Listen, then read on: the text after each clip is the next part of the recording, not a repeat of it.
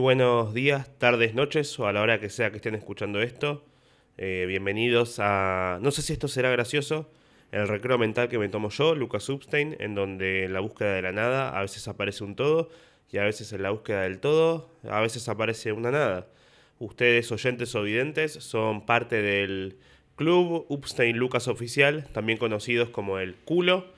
Y, y antes de arrancar con el capítulo, siento que tengo que darles una explicación dado que eh, estuvieron pasando cosas estos días y, mucho silencio de mi parte, muchas promesas, muchos comentarios que no llevaron a la nada.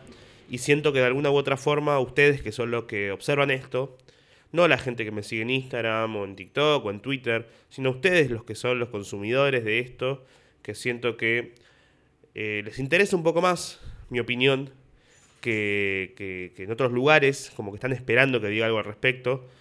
Eh, justamente eso, están esperando que diga algo al respecto. Y si yo no me pronuncio sobre los sucesos acontecidos, puede que ocasione un quiebre entre ustedes y yo, dado que estoy totalmente consciente de que, como dije, están esperando que diga algo al respecto. Eh, son momentos difíciles para mí estos, porque nada, es difícil decirlo, pero Hoy a la mañana me corté el pelo. Eh, hace casi dos meses que no me lo cortaba. Lo tenía bastante largo. Y, si bien creo que está bien, eh, al, estar con muchas actividades eh, en mi rutina diaria, ir a un curso de escritura, ir a la radio, grabar videos para diferentes marcas, estar haciendo pilates, estar eh, yendo a, vivir, haciendo otras cosas, y ahora que mañana me voy para San Rafael, para hacer gira por San Rafael, Mendoza y el sábado en, Santiago de Chile, me estuve quedando sin tiempo. La semana pasada traté de irme a cortar el pelo y, cuando, estaba, cuando estaba saliendo para ir a cortarme el pelo, eh, Nati, mi novia, me dice, che, ¿no te acordás que a las 4 tenía que venir un paquete y vos me dijiste que lo ibas a recibir? Y, y le dije, sí, totalmente, me acuerdo. Entonces, ¿qué? ¿Vas a ir y te vas a cortar el pelo en 20 minutos? No, no, no, voy y vuelvo, no te preocupes. Apenas salí dije, cierto, no me acordaba del paquete, así que mm, ya le dije que iba a recibirlo, con lo que me gusta recibir paquetes. Entonces, fui a la peluquería y cuando fui ya había otra persona, entonces terminé eh, diciendo, bueno, no voy a hacerlo esta semana, me corto el pelo la semana que viene. Esto fue el jueves de la semana pasada. Cuestión que volví para casa y, bueno, uno sabe que tenés el pelo bien, eh, como que uno se corta el pelo y te puede quedar más o menos bien, ponele que no sé. Eh, los primeros días de cortarte el pelo no, te gusta, es medio feo. Te, te, tenés que acostumbrar a tu cara nuevamente con ese pelo. Las fotos, las poses, ver qué perfil te queda mejor. Eh, Después llega un momento en el cual por ahí, al, por ahí a las dos, a la semana, dos semanas, mes, si tenés poca autoestima, medio que te acostumbraste, te acomodaste y ya estás conforme con ese corte. Y si sale todo muy bien, en el mejor de los casos, por ahí pueden pasar, no sé, un mes, dos meses, tres meses de crecida de pelo, en el caso de que no seas pelado, ¿no? Que te crezca el pelo y, vaya todo su rumbo natural en el cual decís, mira, me queda lindo, me queda muy lindo, uff, si tuviese un clon mío con este, este pelo, este peinado, me lo cojo. Eh, pero todos sabemos que llega un punto que pasado cierto largo del pelo, ya no está lindo. Bueno, ese punto de mi pelo llegó el jueves pasado. Si yo me lo cortaba el jueves pasado, lo tendría bien ahora. Pero no pude y se me pasó una semana de corte de pelo. Y hoy fui a la mañana a cortarme el pelo. Fui a la mañana me quedé escribiendo unas cosas, fui a mi clase de canto y cuando volví, como tenía psicóloga y pilates el mismo día, o sea, hoy están escuchando a alguien que se levantó a las 7 de la mañana, fue a cantar, se fue a, cortar el pelo, charló una hora con una psicóloga y después fue a estirar la pierna en pilates. Y hoy encima, y no éramos tantos, éramos seis personas. Cuatro viejas, una chica más o menos de mi edad y yo. Y la profesora siempre decía chicas. Y en un momento cuando dijo gracias chicas por venir, me miró y como que atinó a decir, bueno, y chico. Y se resignó, como que dijo, nada, chupame la concha. No. Sí, chicas. Y yo la miré como, oh, Slay, Queen, yo también soy. Obvio, sí, re soy. Siempre quise ser one of the girls. Entonces, eh, no... Me fui a cortar el pelo, volví, tuve charla con la psicóloga, eh, terminé, iba a tratar de grabar en ese momento, y no les voy a mentir, no tenía lindo el pelo. Lo tenía todavía medio pajoso, porque encima yo voy a una peluquería de venezolanos, y es importante decir de venezolanos, porque son muy buenos cortando el pelo, se toman su tiempo, y vos le decís un centímetro y te cortan 37 centímetros. Por eso yo siempre le digo, cortame muy, muy, muy, muy poquito. Tipo, ¿qué tan poquito? Tipo, hinchas de Vélez poquito. ¿Se entiende? Si hay gente que no entiende la referencia, escribe, no entendí la referencia, y le explico la referencia. Eh, va, tampoco necesito. O sea, me sirve que lo comenten, pero es porque hay chistes como el cliché de que el club de Vélez Sarfield tiene pocos hinchas. Fin de la referencia. Eliminen el comentario. O déjenlo si creen que, me serviría. Eh, muy poquito le pedí, poquito. Y empezó a cortar los costados. Y de repente empezó a cortar arriba y dije, listo, ya está. Y dijo, ¿sabes qué? Más. A partir de ahora el apodo de, de, de, de, mi peluquero será Rabino Malo. Cortó de más. Le dije, solo las puntas y fue por los huevos.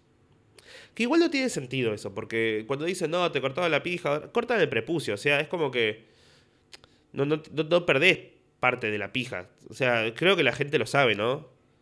En general, los que tienen más o menos conocimiento de anatomía y no son estúpidos saben que lo que se saca es como el, capuchón del glande. ¿No? ¿Se entiende eso? En la secundaria no, en la secundaria yo tenía compañeros que decían, si sos judío te cortaban la pija, o sea que tenés la pija más corta y es como, no, no funciona así. Es como que, es eso, a vos te, como que te corten el pelo. Te cortan el pelo, no, no, no perdés parte del, del, cráneo. No, no tenés menos cabeza. O sea, tenés lo mismo que tenías, pero sí lo que cubría tu cabeza. Es como, no es que un rabino, cuando te corta el pelo, es como que te hace una circuncisión. Un rabino cortando el pelo. ¿Qué hace, señor? No, pasa que tenés cara de pija. Eh, y es un corte kosher. Es un kosher de locos. Una kosher de locos. En Corrientes, la comida judía es kosher. Y cuando eh, en Corrientes corre, se dice kosher. Cuestión que me fui a cortar el pelo, tuve psicóloga, almorcé en el medio, charlé con Nati, estábamos ahí hablando. A ella le gustó. Que vale aclarar que lo dice porque creo que le gustó y también porque sale conmigo y porque un poco me ama. Entonces como que tiene que decirlo. ¿Vieron cuando su pareja o, no, no analice nadie psicológicamente esto, pero ¿vieron cuando su pareja o un familiar les dice tipo, sí, muy lindo cómo te queda?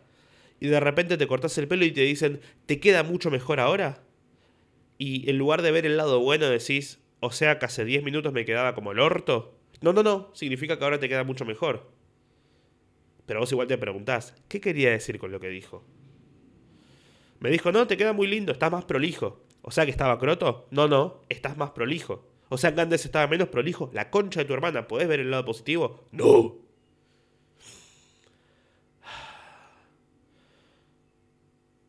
Tuve psicóloga y tenía el pelo tan pajoso que dije voy a grabar entre psicóloga y pilates el podcast. Porque si no lo grabo ahora, no me voy a llevar la cámara, el micrófono para grabarlo en la gira en San Rafael, porque cuándo lo voy a subir, dónde lo voy a subir, es hoy, es hoy miércoles.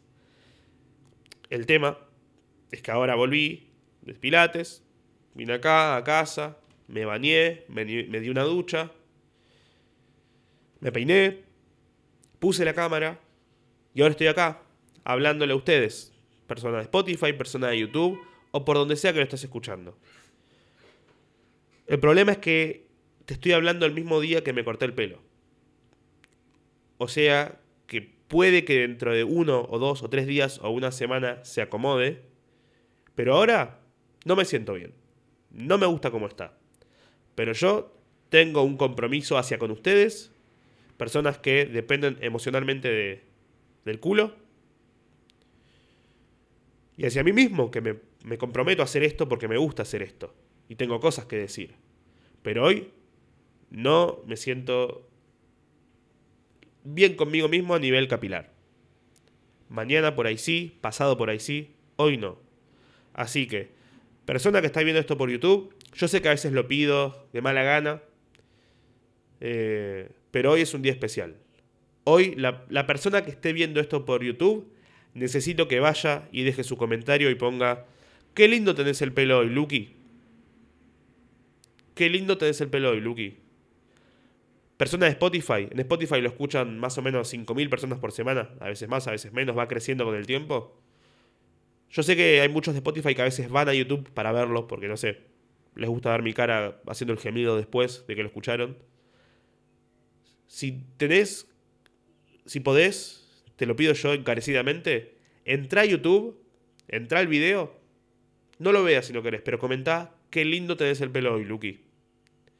No tenés cuenta, hacete una cuenta, comentalo y cerrá la cuenta para siempre. Hoy necesito que me digan que tengo lindo el pelo. Por ahí mañana estoy bien, hoy no. Pero si no lo hago hoy, no sé cuándo va a ser. Entonces, hoy necesito de ustedes. Hoy necesito que, que me digan que tengo lindo el pelo. ¿Tenés un amigo que le caigo mal? Decirle, che, viste que Lucas te cae mal. Bueno, le podés igual ir y comentar mamá, mamá, en la escuela dicen que Lucas tiene lindo el pelo. ¿Sí, hijo? Sí, anda a comentárselo a YouTube. Eso no es gracioso, pero es verdad. Solo te pido eso. No por una cuestión algorítmica, no por una cuestión eh, de números, solamente me interesa que me digan que hoy tengo lindo el pelo. Hoy nada más.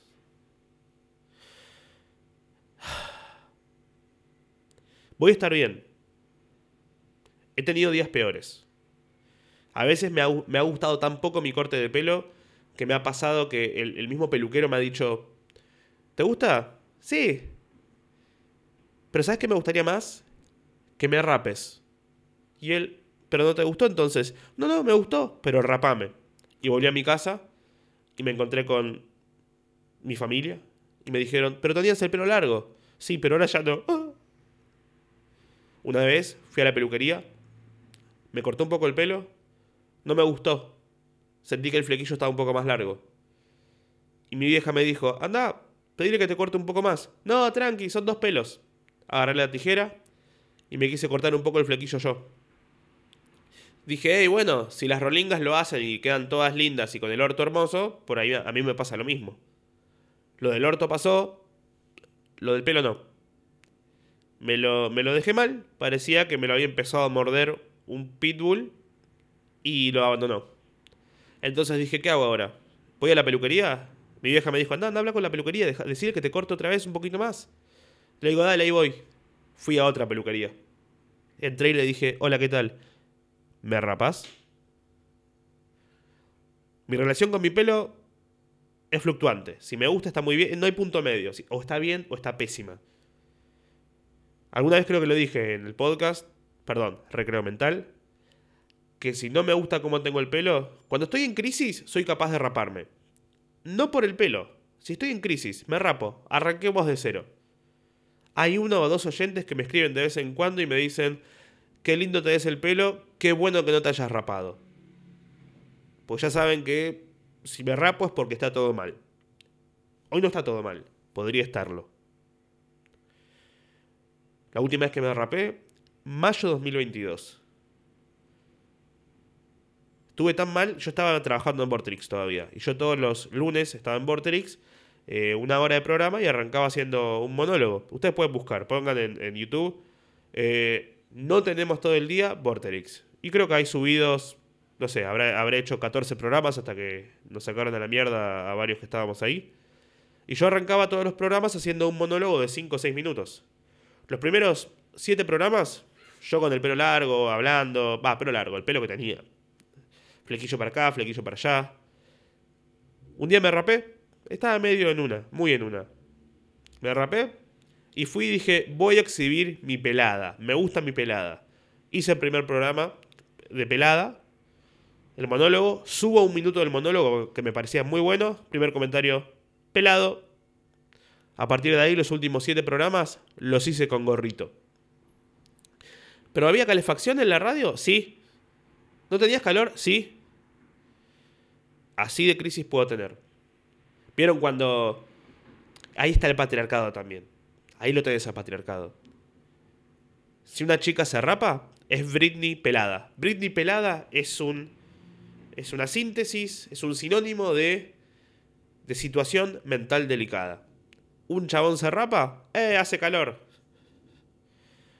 Lo que no saben es que yo soy Britney pelada, aunque tenga pelo.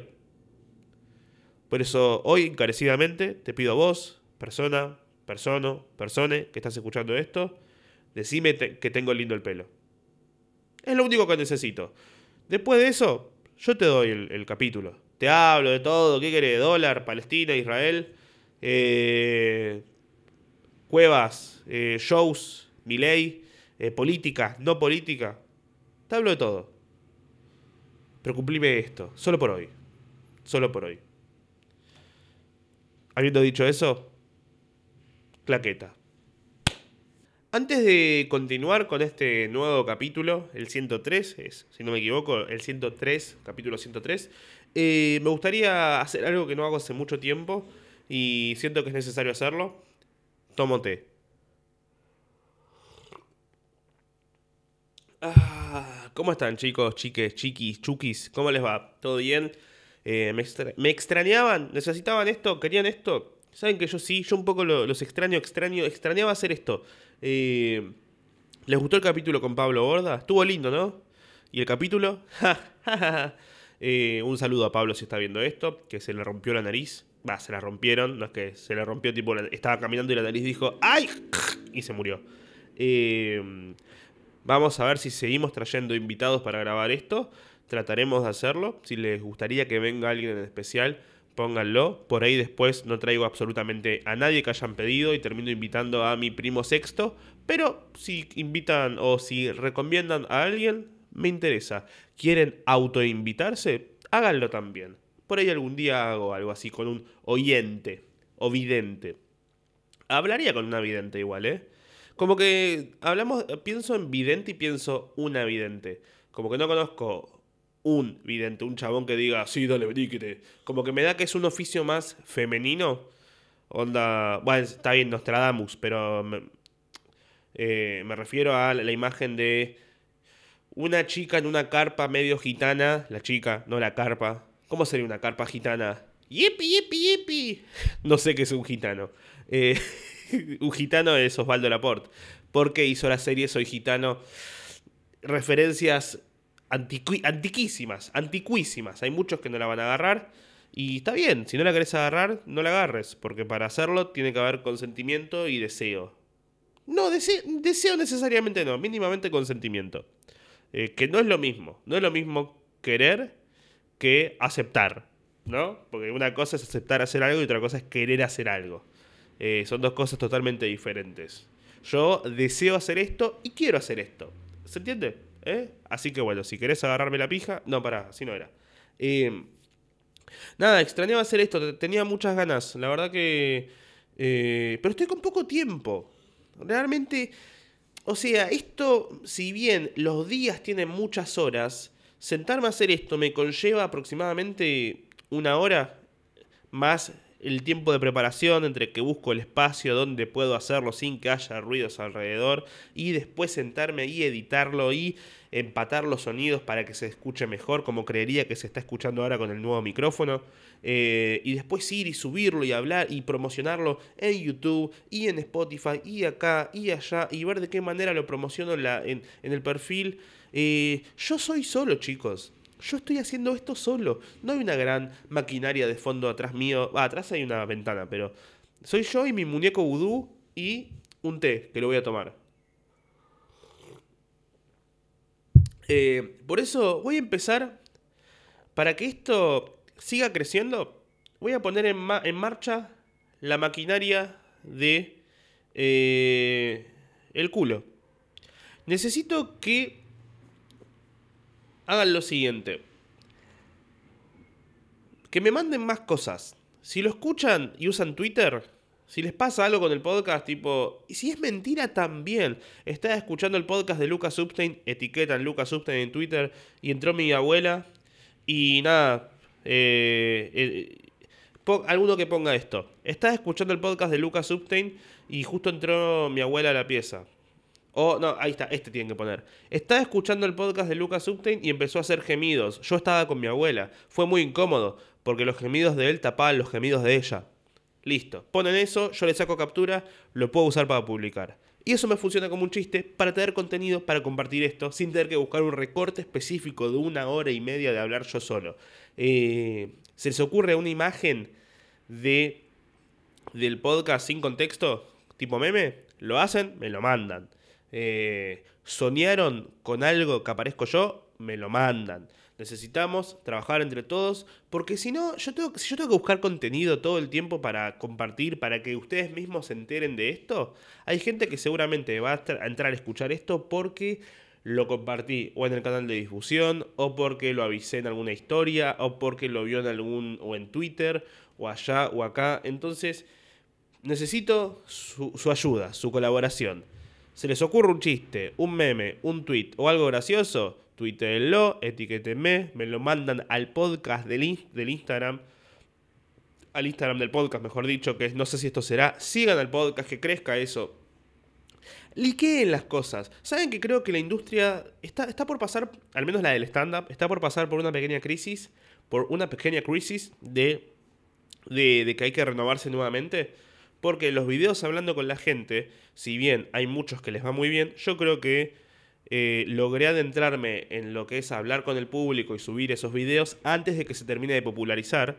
Eh, porque primero que nada tengo la suerte que tengo un público que elige ir a verme, entonces yo tengo mucho contenido para subir y al mismo tiempo mi público es especial, ustedes son especiales, vos sos especial, te quiero mucho, no importa lo que diga tu mamá, ¿sí? Eh, nada, salen interacciones divertidas y eh, tengo muchas que se han viralizado, que salen bien, que la gente elige venir a verme por ver esas cosas. El tema es que eh, al tanta gente subiendo, tanta gente subiendo, y al haber tantas que son muy buenas, lo que pasa es que las que son más, llamémosla, mediocres entre comillas, lo que termina pasando es que no terminás diciendo esto no, no le va a ir tan bien porque comparado con lo anterior no está tan bueno. Eh, me pasa esto, yo siempre en los shows dejo 10 minutos para hablar con el público. Y siempre cuando hablo con el público, aunque no lo termine subiendo, la gente se ríe, salen cosas divertidas. Les doy un ejemplo. El otro día, ¿dónde fue esto? En San Isidro. Estuve en San Isidro, arranca el show, hablo con una chica. La chica se llamaba, si no me equivoco, o si no me acuerdo mal, Cordelia. Y le digo, ¿Cordelia? Ah, ¿y por qué es por el tipo de nombre de abuela, Cordelia, no? ¿Por qué te lo pusieron? Porque suena como nombre de Pokémon. Cordelia, ve, yo te elijo. Y me dijo, así se llamaba mi abuela. Ah, ok, ¿y por qué te lo pusieron? Eh, no, no, no se lo pusieron por su abuela, se lo pusieron porque Cordelia es el personaje, el nombre de un personaje de Shakespeare. Y le digo, ah, yo pensé que ibas a decir tipo Naruto. Me creció un imen por después de que pensé eso. ¿Y qué onda? ¿Qué, qué hacía Cordelia en, en, Shakespeare? Y ella dijo, era la hija del rey Eón o algo así. El tema es que todos entendimos la hija del rey, era la hija del rey León. Y todos entendimos eso. Entonces le digo, ¿la hija del rey León? No, no, no. Ah, bueno, porque si es por eso no te llamás Cordelia, te llamás Simba a partir de ahora. Risas. Perfecto. ¿Eso lo podría subir? Sí. ¿Es tan gracioso como que alguien me diga en una semana se murió mi tía, mi abuela, mi hermana y esto, o como en Santiago del Estero que me contó uno, me abandonó mi mamá cuando tenía 8 años. Y lo otro impacta mucho más. El chico que una vez en Rosario, me acuerdo, Alejandro, fue y me Yo me acuerdo casi todas las interacciones, ¿eh? ¿eh? porque son lindas, son divertidas. Un chico que se llama Alejandro, cuando estábamos en Rosario hace un año más o menos, fue y me contó que... Eh, ese mismo día, antes del show, lo dejó, la, lo dejó el novio. Y él dijo claramente, lo ven en el video que está en YouTube, eh, sí, me dejó mi novio. Y hablamos y me cuenta que lo dejó el novio y le dijo, no, por WhatsApp. Y le digo, ay, qué puto. Eh, y después dijo, sí, porque ella no quería verme más. ¿Cómo ella? Ella, tipo... Eh, ella, ¿no era una chico? No, es una chica. Ah, Y le digo al público, todos escucharon novio, ¿no? Y todos dicen, sí. Le digo, ah, perdón, Alejandro. ¿Y qué onda? ¿Cómo te fue en el show? Nada, me dejó mi, no me dejó mi novia y encima me, me gusta la pija.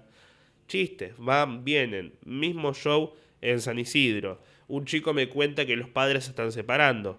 Y le digo, ¿por qué se están separando, sabes? Eh, me dice, creo que por una infidelidad de, de, mi madre. Le digo, uy, peor. Y después digo, peor. Ay, qué machista, ¿no? Porque está como esa cosa de que creer que si te caga la mujer es como, ¿cómo te va a cagar una mujer? No, es peor eso. Y después digo, no, ¿sabes qué? Inclusive es mejor. Eso es demostración de la igualdad entre los, entre los sexos. Se va a caer el patriarcado. Vamos, mamá de Juan. Vamos, mamá de Juan. Y le digo, ¿y qué onda? ¿Ya está asegurado que se separan? ¿O hay chances de que por ahí vuelvan a estar? ¿Hay algún gesto romántico? Y me dice, y a veces viene mi viejo a casa y le digo, ah, tratar de recomponer la relación. Y un poco. ¿Y funciona? Eh, más o menos. Y le digo, y una paja, ¿no? O sea, no una paja literal. No es que volvés tipo, hola, pa, déjame Juan. Ay, ¿por qué lo hiciste? Ah, mi amor. Ah, ay, ¿por qué lo hiciste? Ah, ah, ah, ay, no. Ah, ah, ah, hija de puta. Ah, ah, ah, ah, ay, ¿por qué lo hiciste? Ah. Ay, ¿por qué lo hiciste? Ah, ah, ah, Nia, Nia. Ay, Celia, ¿por qué Celia? Cuestión. Eh, después hablo con otro chico que me cuenta que lo habían suspendido de la escuela. Y le digo, ¿por qué te suspendieron de la escuela? ¿Te cogiste a la mamá de Juan? Pa, chiste, aplauso. Y después hablé con cinco personas más y fue divertido. ¿Tanto como para subirlo? No. ¿Durante todo ese momento hubo muchas risas? Sí. ¿Tanto como para, para subirlo? No. En la NUS hay una chica delante de todo. Valentina se llamaba. Valentina me contó que eh, la, la, la hermanastra de su ex la llamó y le dijo, tu novio está conmigo.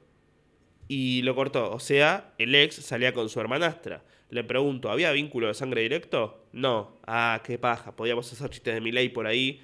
Eh, y le digo, ¿y vos qué onda? ¿Tenés hermanos? No. ¿Con quién viniste? Con mi vieja. Ah, ok. Y le pregunto a la madre, ¿estás en pareja? Me dice, no. Bueno, eh, tenés que salir con alguien que tenga un hijo. Me dice, salgo con alguien que tiene un hijo. Perfecto. ¿Cuántos años tiene? Siete. No importa, Valentina, cógetelo.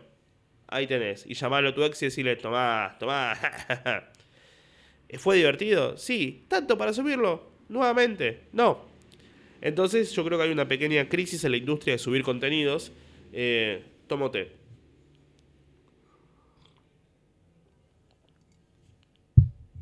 Y nada, también, no solo la industria de los contenidos, también pasa una cuestión de qué vas a subir. Yo siento que eh, y esto es más una. Acá entra la parte que ya no. ya deja de ser graciosa, ¿eh? Si antes hubo gracia, yo creo que a partir de ahora puede que no sea gracioso nada de lo que diga. Con lo que está pasando ahora en, en el caso de Israel y Palestina, eh, y con la economía en Argentina, me agarro esos dos puntos concretamente ahora, ¿eh? Pero. Pero podría agarrar mil cosas más. Eh, los incendios en Córdoba.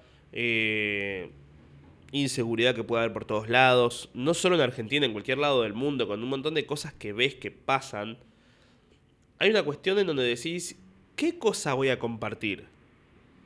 Es todo tan trivial lo que podés subir comparado con las cosas que están pasando, que realmente te genera una cosa de, da que suba algo, ¿qué voy a subir ahora? Todo el tiempo la gente sufre. Todo el tiempo, todo el tiempo se está dando un asesinato, una guerra, un, un hecho de inseguridad, en todo momento. El tema es que a veces te enterás, y cuando te enterás, y es algo que es tan masivo, como en este caso, por ejemplo, los asesinatos en Israel, eh, lo cual no quita que en Israel también van y, van y, y maten palestinos, lo cual no quita que no es un pero, no es tipo, entran a Israel y matan gente, pero también hay No, es los dos horribles. Eh, hubo gente que me decía, che, ¿no vas a decir nada de lo que está pasando? ¿Qué querés que diga de lo que está pasando? Yo tengo, y pueden no estar de acuerdo con lo que voy a decir, ¿eh? Em, porque yo entiendo que mucha gente se está posicionando sobre lo que pasa entre Israel y Palestina, eh, porque lo que, di, que es un conflicto ideológico encima, porque es algo religioso. Los palestinos odian a los judíos, no, no, no, no aceptan a los judíos. Entonces los quieren muertos. Algunos, algún, no, no todos. los más extremistas, los grupos tipo Hamas, que es el grupo que entró. Hay gente que, de grupos extremistas que sí quieren que estén muertos, quieren exterminar, que son antisemitas, lisa y llanamente. Pero después hay un montón que no. O sea, el, el gran grupo, así como hay gente de Israel, que son los más de derecha, que están tipo, sí, vamos y matemos a los palestinos y que no nos rompan las bolas. Pero la mayoría no lo quiere eso. La mayoría quiere vivir en paz. Yo creo que, y esto es un pensamiento mío, la mayoría quiere vivir en paz. Eh, entonces, primero que nada, no siento que haya que pronunciarse sobre todos los hechos malos que pasan en el mundo. ¿Por qué? ¿Esto es una forma de pronunciarme sobre eso? Un poco sí y un poco no. Es un poco sobre pronunciarme sobre el hecho de pronunciarse. Eh, no siento que nadie le deba nada a nadie como para salir a decir, che, chicos, esto está mal. ¿Qué? ¿Querés que salga vaya a decir, esto está mal? Porque todo está mal. Todo este maldito sistema está mal. Dicho en chiste y dicho en, verdad. Yo tenía un amigo, tomote, que se la pasaba haciendo chistes todo el tiempo. Y cuando era japonés él. Y cuando alguien hacía un chiste o bardeaba o hacía un acto racista contra los japoneses, salía a quejarse sobre el racismo hacia los japoneses o hacia los asiáticos. Hacia los asiáticos. Bueno, mira, hacia los asiáticos. Mira, eso es un chiste. Eh, y a mí lo que me generaba era un... ¿No es un poco hipócrita recién ir y posicionarte y hablar sobre un tema cuando te toca de cerca? No es que dejé de pensar eso, porque en mi caso, yo al ser judío tengo un montón de gente cercana que o está en Israel, o vive en Israel, o que por ahí está secuestrado, tiene gente conocida que está secuestrada. Pero no quita que pasen cosas todos los días. Y no le estoy sacando poder ni gravedad al asunto. Lo que digo es, si no me voy a posicionar por todo, tampoco siento que tenga sentido ir y decir, no, ahora sí esto está mal. Todo está mal. ¿Se entiende lo que digo? Yo creo que sí, creo que se entiende. Bill Burr es un comediante y tenía un chiste, va, un chiste, una opinión, antes o después de un chiste, en la que decía, un comediante puede decir lo que quiera, una vez que las palabras salgan de su boca, la gente va a interpretar lo que quiera. Entonces, Nada, eso, vos decís lo que, lo que creas y lo que quieras y después la gente interpretará. Yo realmente me parece nefasto todo. Todo.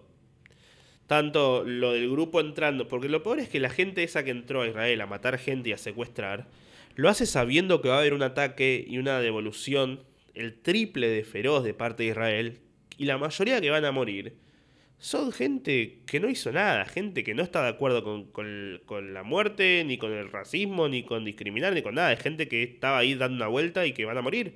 ¿Por qué? Porque, bueno, es una guerra. Y en las guerras pasa eso, muere gente inocente. Eh, a veces no, pero muchas veces sí. ¿Por qué? Por el, deseo de algunos más poderosos o de gente de arriba que dice, bueno, vayan a hacer esto porque acá estamos así, pensamos esto. Y eso es una cagada. Entonces, cuando alguien dice, che, vas a pronunciarte y no sé qué querés que diga, ¿qué voy a ponerme en modo solemne a hablar del tema? ¿Lo estoy haciendo ahora? Sí, más que nada sobre la verga que es todo. Eso me pasa. La verga que es todo. Sí me reí hoy un segundo. Porque un poco ese es mi trabajo, buscar el lado divertido, ¿no? Eh, hoy vi que Ricardo Darín, junto con otras personas, sacó un comunicado, que, un video que decía liberen a los argentinos secuestrados en Israel. Y era un video de como dos minutos. Y lo vi y un poquito me reí. Porque está buenísimo el mensaje, está perfecto que lo pidan. Hay gente secuestrada, hay familias que están sufriendo. Pero me imaginaba tipo los secuestradores, tipo, hey Ricardo Darín, liberalo a estos dos. Y un colombiano ahí como, oye, a mí no me libera.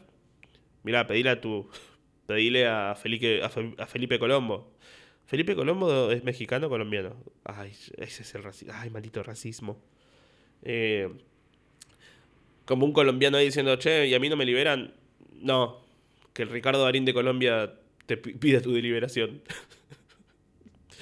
Un uruguayo ahí tipo, bueno, está bien, eh, Ricardo Darín pidió que los liberemos. Ok, liberen a los argentinos. Y un uruguayo ahí de fondo, dale, che. Vos, Ludo. Eh, pero es eso. ni siquiera digo que mi trabajo como comediante no me permite hablar en serio. Yo me acuerdo, ¿cuándo fue esto? Cuando fue creo que el atentado, que cuando trataron de matar a Cristina.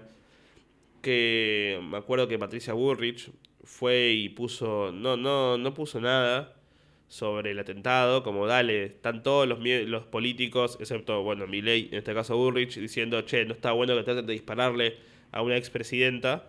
Y ellos dos fueron los únicos que no se pronunciaron. Y yo estaba medio enojado ese día, así que fui, me pronuncié y puse, me parece cualquiera que una de las principales líderes políticas no diga nada, tienes que ser así de tibia la concha de tu hermana. Y había gente que decía como, qué bueno que te pronuncies. Y un montón de gente que decía, eh, y otros que ponían el meme de Larry de Clay, comediante opinando de economía. y en este caso concreto, tampoco me gustaba. Porque había gente que cuando pasó eso y yo me pronuncié y dije lo que opinaba y hice algún chiste con eso, eh, dando mi opinión, que en este caso es, che, no está bueno que traten de dispararle a nadie, en este caso a la expresidenta, y lo grave que es las posturas de todos, en muchos casos, gente que me ponía, qué bueno que te pronuncies.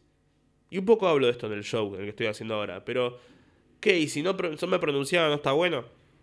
Si hablo está bien, si no hablo está mal si hablo lo que querías que hable está bien, pero si hablo lo que no querías que hable está mal. Si no, ¿Se entiende lo que digo? No, no me gusta esa presión de andar y hablar. No tenés que hablar de todo. Si no querés hablar de algo, no lo hables. Tómate. Gente al toque saliendo a comentar, opinar. No es tan simple.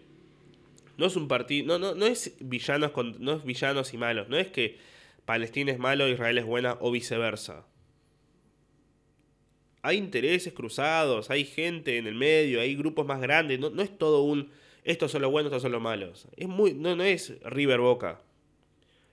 O en este caso por ahí sí, pero no necesariamente en el sentido de no es que Israel va por la séptima. ¿Se entiende? Eso es más complicado que eso. Si fuera tan fácil las no es fácil relacionarse con una persona, imaginarte con todo, con todo un país, con todo un estado, con toda una ideología diferente. El mundo es más complicado que malo, bueno. Hay un montón de grises. Y eso es lo que hay que aprender a, a saber. Y por eso también pensaba en el tema de la economía. Es, es un momento, y acá me, meto más en una todavía, pero con todo esto de... Un poco yo pienso, en lo, la aumentada del dólar es una verga, que en Argentina el dólar esté como a mil algo. O sea, este capítulo alguien lo va a escuchar dentro de dos días y por ahí, y por ahí el dólar está a 1800. O por ahí bajó a 900, o por ahí ya no existe el peso argentino, o por ahí lo escuchan dentro de cinco meses y me dicen, hola, el presidente ahora es cinco años, lo escuchan dentro de seis años.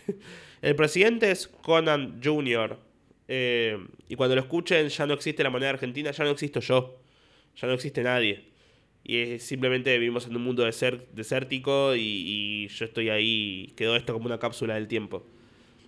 Y cuando veo lo que pasa, me genera dos cosas el tema de la, la escalada del dólar. Uno, y es, uno es que lo siguiente siento que el hecho de que le importe tanto a la gente el valor del dólar hace que el dólar aumente, porque si no estuviéramos fijándonos todo el día, fijándonos todo el día un grupo de gente, no me incluyo en ello, pero uso redes sociales y lo veo. Hay tanta gente preocupada por el dólar que va y compra dólar eh, blue, el, que no es oficial. Entonces, como se compra, empieza a aumentar porque hay menos. Y como se compra, empieza, y cuando empieza a aumentar, la gente dice, uy, está aumentando, vamos a comprar y como aumenta y como, ves que aumenta vas a comprar, como ves que aumenta vas a comprar, te genera y, vamos a comprar, vamos a comprar, vamos a comprar y aumenta porque la gente compra. Si la gente no compra, no aumenta. Es como cuando el tomate está caro y te dicen, uy, qué caro que está el tomate, no compres durante un par de semanas y va a bajar los precios. Es un poco eso. El tema es que nadie deja de comprar dólares y hay gente que, aunque vos no compres, pequeño, persona que no tiene para comprar más de 100 dólares por mes, hay alguien que es una empresa que va y compra miles de millones de dólares y hay otros que van y compran un montón y otros que van y, y, alientan el que aumente para que se siga vendiendo más dólares y esto y lo otro. Entonces yo... un poco me preocupa porque uno empieza a hacer los cálculos y ves cuánto estás ganando por esto y bla, bla, bla. Después hay un gran grueso de la sociedad argentina en este caso que le chupo huevo. Y estoy consciente que le chupo huevo porque nadie está en Twitter todo el día. Los que están trabajando en una obra en construcción o en la escuela primaria o en esto o en lo otro, no están todo el día fijándose el precio del dólar. Están haciendo otra, están trabajando, están viviendo. Pero bueno, hay un grupo de gente que se dedica a timbiar y a jugar y a ver cuánto aumenta y esto y lo otro que hace que eso justamente se descalabre y bla, bla, bla. Más que las condiciones hoy en día no son las mejores. Y bueno, tómate. No voy a tratar de hablar específicamente de esto. Primero que nada, porque no sé tanto. Eh, y está bueno decir esto. Del mismo modo, el otro día eh, uno me comentó en YouTube Mejor que no hables más de política. Y yo cuando alguien pone eso lo leo con esa voz. No hables más de política. Con voz de estúpido mental. Porque siento que es alguien que es tipo, todo bien con vos, hasta que hablas de, de lo que opinás. Y es como, bueno, morite, ¿qué querés que te diga? Si cuando hablo de lo que pienso es cuando no te gusta, entonces primero que nada estás recogido por mí porque siempre hablo de lo que pienso, simplemente que ahora por ahí te estoy diciendo en la cara, che, por ahí no me gusta esto específicamente y decís, tocó mis intereses, tocó el que me gusta. Y por ahí, ahí es cuando no te gusta, pero no es que nunca hablo de lo que, lo que me pasa, siempre hablo de lo que pienso, no te diste cuenta hasta que te lo dije en la cara y ahí por eso es un pelotudo. Pero voy a hablar para, tratar de, conectar más con algo mucho más profundo, que no es lo político necesariamente y con lo económico, sino que... Y esto va más hacia la gente de más de 20 y algo, creo. Si sos más chico, igual por ahí podés conectar. Por ahí no. Pero bueno, ya hablaré de Pokémon y de masturbarse en algún momento. Pero ¿no les pasa a los que son más adultos que cuando ven todo lo que es la guerra, eh, las muertes o la economía, no quieren dejar de jugar a ser adultos? A mí, a mí, me pasa eso. Cuando veo todas las cosas que están pasando en el mundo, en el país, en el barrio, en cosas así, tipo saber temas sueldos, trabajar más, tener que hacer más cosas y cosas de ese estilo me agarra una, una ansiedad de decir, no quiero ser más adulto. No quiero jugar, no quiero saber más esto, no quiero saber qué es el dólar. Cuando era chiquito el dólar era lo que aparecía en los dibujitos de los Looney Tunes. Eh, era la, máscara, era, era como, ah, sí, ese billete verde. No pensaba en qué me afectaba esto o lo otro. Y a veces saber que cada pequeña cosa que pasa en el mundo puede afectar a cada pequeña cosa como un efecto mariposa y donde decís, ah, hay gente que está sufriendo y esa gente existe y está pasando de verdad. Es cuando digo, tengo una gana de ser chiquito de vuelta. Y es cuando voy y digo, ¿qué subo hoy a las redes? Ay, no subo nada, ¿qué voy a subir? Vengan a verme actuar, vengan a verme que, que se van a divertir. Hey, ¿no sacaste tu entrada? Bueno, felicidades, porque estos últimos dos días Debido al movimiento monetario argentino, he decidido que mis entradas valgan más baratas en dólares. Así que si ayer salían 6 dólares, hoy salen 4 dólares comprar una entrada para mi show en Argentina. ¡Yay! ¡Yay! No, ¿qué hago? Nada, no, no tengo nada para, para compartir. Para ir y decir, che, vengan a ver, vengan a ver lo último que hice. No, no me sale. No, me, no lo siento natural. Siento que cuando todo está tan mal, o se siente que está todo tan mal, lo trivial da vergüenza. estás viendo eh, videos en todas las redes de muertes, de crisis, de políticos peleándose, y de repente vas y entras a Instagram para tratar de despejar y ves que alguien compartió una historia. Hey, eh, apuestas virtuales. Entra a ver apuestas virtuales y apostá por tu equipo. Dale que apostá virtualmente y apostá. Otro. Vamos a la breche. Otro, esto, otro. Vengan a ver mi show. Y decís. No sé. ¿Te parece ahora? Mismo a mí me termina dando miedo sobre los shows. En donde una parte de mí primero dice, uy, ¿cuánta gente va a venir a los shows próximamente? Porque primero que nada me interesa que vengan porque quiero que vengan, porque me gusta que vengan. Por otro lado digo, ¿va a seguir viniendo, va, va a seguir viniendo gente a los shows? Eh, con todo lo que está pasando económicamente. Sí, obviamente, de repente comprar una entrada para mi show hace seis meses salía 8 dólares y ahora sale 4. No sé, por dar un ejemplo. Eh, salvo en Uruguay y Chile. Voy a Chile este sábado. Chilenos compren entradas. Vengan al show. Ya hay una buena cantidad de gente. Vengan más que con eso pago toda la deuda externa argentina. Y me compro un flimpaf. Eh, pero lo que me termina pasando es que sentís como que nada tiene sentido. Porque está todo tan mal que, que de repente salís a la calle y decís, no sé, ¿cuál es la gracia? ¿Hay una gracia en esto? ¿Da para que diga algo más? ¿Da para que haga algo más? Y un poco ahí es como que pasan unos minutos y después digo, sí. Porque siento que de alguna forma ahí entro yo. En ese momento es cuando es que soy más importante. Porque yo no voy a detener una guerra. No, no tengo ese poder.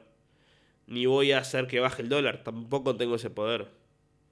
Pero si en toda la situación de mierda que se puede estar viviendo, puedo hacer que alguien se ría. Y eh, inclusive en micro, aspectos. La cantidad de gente que ha venido a shows y después me escriben y me ponen, tenía un día de mierda y ver tu show hizo que el día valga la pena. Eso es un montón. Entonces, por ahí baja un poco la venta de entradas eventualmente. Puede ser, es lo esperable en un país como Argentina. Por suerte hasta ahora no bajó, por suerte hasta ahora sigue viniendo una muy buena cantidad de gente que me permite, nada, hacer cosas que me gustan, ir y grabar esto. Eh, comprar un micrófono nuevo. Ir el mismo día a clase de, de canto, a pilates y a cortarme el pelo. Decime que lo tengo lindo pero lo que más me permite hacer es ir y entretener un rato. Y ahí es cuando uno trata de ver el lado positivo. Por ahí la gente no hace eso, yo tengo que hacerlo. Cuando todo está mal, ¿vieron la frase de Charlie García que dice, cuando el mundo tira para abajo es mejor no estar atado a nada? Bueno, piensen lo que el mundo a veces, cuando el mundo tira para abajo, yo soy Yo soy el que hace un chiste. Pero y mi chiste un poco, un poco que te estira la mano. Entonces es como a nivel metafórico, moraleja, el mundo tira para abajo, vos estás por, por caerte, porque estás atado a eso, y cuando estás medio para abajo, yo te doy la mano, y estoy tipo, ¡ja! Y te hago un chiste. Y para mí el teatro, los chistes, son ese lugar de resistencia. La gente del holocausto hacía chistes. Los judíos, también los nazis seguramente. Me refiero a la, No es que la víctima no hace chistes. Cuando murió mi viejo estábamos volviendo del cementerio y, y era un día de lluvia, estábamos a tres cuadras de casa, nos dejó el amigo de él en el estacionamiento de un garage y después de todo el día del funeral y todo, estábamos ahí, yo caminé 10 segundos y pisé un charco y se me rompió la zapatilla. Y mi vieja fue y dijo, ay, ya fue, vámonos con él. Tipo, vayámonos con, con tu padre. Y nos reímos todos, después de ese mismo día haberlo visto morir. Es como que para mí los chistes son la resistencia. Eh... Y un poco me quedo con eso, creo. Que hay que, que, que es eso, hay que mi lugar en este mundo es, es ser el búnker emocional de la gente.